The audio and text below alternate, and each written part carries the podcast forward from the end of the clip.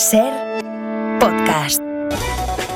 El líder del bando de los malos asegura que en esta historia no hay ni buenos ni malos. El asunto es muy complejo y no hay un solo culpable, insiste el único culpable de todo este asunto. La historia pondrá a cada uno en su lugar, sentencia el encargado de escribir la historia.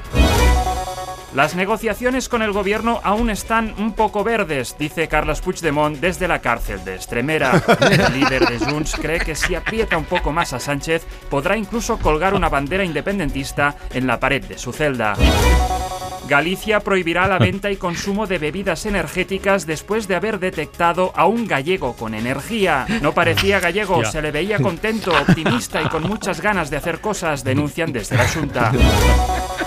Confirma que su relación era tóxica porque se comió a su pareja y luego tuvo diarrea. Oh, Ahora que ya no estamos juntos, me doy cuenta de que ni siquiera me llenaba, confiesa, consciente de que tardará en digerir la ruptura. Bruguera admite ahora que Zape era Zipi y Zipi era Zape.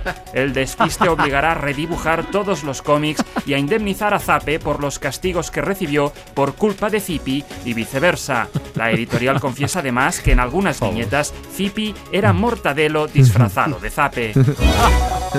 Un matemático calcula mal y asegura que hoy es 19,84 de octubre.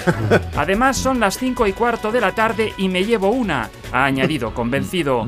Lo he comprobado 2,34 veces, insiste. Y acabamos con una última hora. Las medias Marie Claire ganan el premio Ondas a toda una carrera. Para no perderte ningún episodio, síguenos en la aplicación o la web de la Ser, Podium Podcast o tu plataforma de audio favorita.